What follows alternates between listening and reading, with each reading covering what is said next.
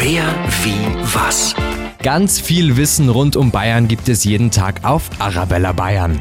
Er ist einen halben Meter groß und versteckt sich auf einer sieben Meter hohen Schrankuhr in der Stiftspfarrkirche St. Philipp und Jakob in Altötting in Oberbayern, nämlich der Tod von Altötting.